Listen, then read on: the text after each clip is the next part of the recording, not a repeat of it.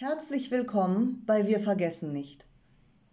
Lehrer, die mit ihren Schülern die Welle schauen und nicht merken, wie sie selbst zu totalitären Marionetten werden. Holger schildert, wie die Schule für die Kinder zum Käfig wurde. Als kritischer Lehrer wurde er ausgegrenzt und verklagt.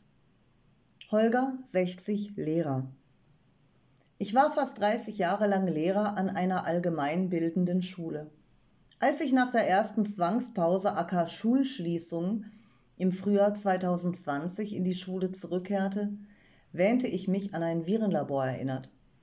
Mit einer Bildungseinrichtung, in der ein offener Geist, liberales Denken und Menschlichkeit herrschen, hatte das nichts mehr zu tun. Absperrgitter, rot-weißes Flatterband, vorgegebene Laufrichtungen und Dutzende Hinweisschilder zu allem möglichen unerlaubten Verhalten hatten das Schulgebäude in einen gigantischen Käfig verwandelt. Die Kinder und Jugendlichen zeigten sich angesichts dieser neuen Situation zutiefst verstört. Sie wurden zum Beispiel beim Eintritt in die Schule, die plötzlich ein Hochsicherheitstrakt war, einzeln kontrolliert. Ihre Namen wurden in einer Liste abgehakt und sie mussten dann sofort in ihre Klassenzimmer. Auf dem Schulhof durften sie sich niemals näher kommen als die magischen 1,5 Meter. Das wurde streng überwacht. Verstöße wurden sanktioniert. Die anderen Lehrer waren hinter ihren Masken, Gesichtsschildern etc. kaum zu sehen. Zu hören waren sie allerdings schon. Insbesondere dann, wenn sie die Schüler wegen irgendwelcher nichtiger Verstöße Abstand, Maske zusammengebrüllt hatten.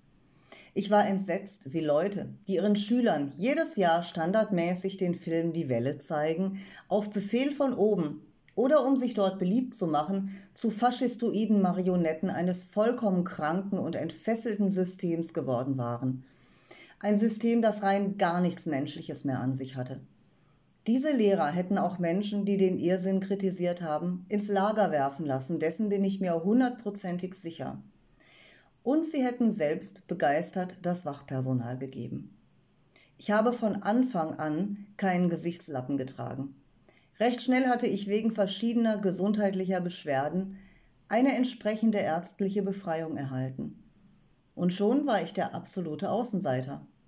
Von Personen aus dem Lehrkörper Kollegen nenne ich diese Leute nicht mehr, wurde ich bis hoch ins Ministerium denunziert.